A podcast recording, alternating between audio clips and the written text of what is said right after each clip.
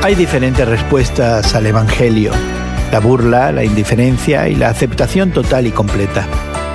Hoy en la palabra, al contarnos la pasión y muerte de Jesucristo, Lucas 23 muestra algunos personajes que dieron diferentes respuestas a ese hecho. Primero conocemos a Simón de Cirene, probablemente un judío que había viajado desde el norte de África para celebrar la Pascua con sus dos hijos.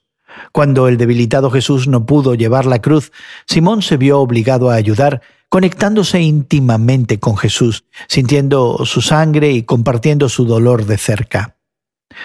También estaban presentes algunas mujeres de Galilea. Jesús les dijo que no lloraran por él, sino por los que le rechazaban.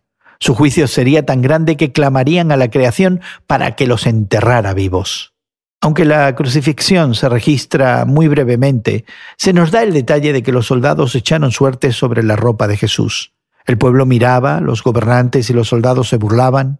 Uno de los criminales crucificados se unió a sus burlas. El otro criminal reprendió al primero admitiendo su culpabilidad y la inocencia de Cristo, obteniendo así la gracia del Señor.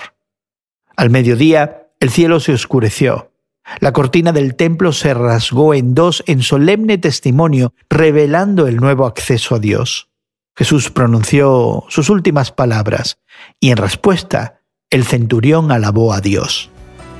Jesús sufrió una muerte horrible para que pudiéramos experimentar el perdón por nuestros pecados.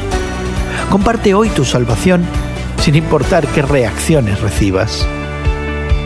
Hoy en la Palabra es una nueva forma de estudiar la Biblia cada día. Encuentra Hoy en la Palabra en tu plataforma de podcast favorita. Más información en hoyenlapalabra.org.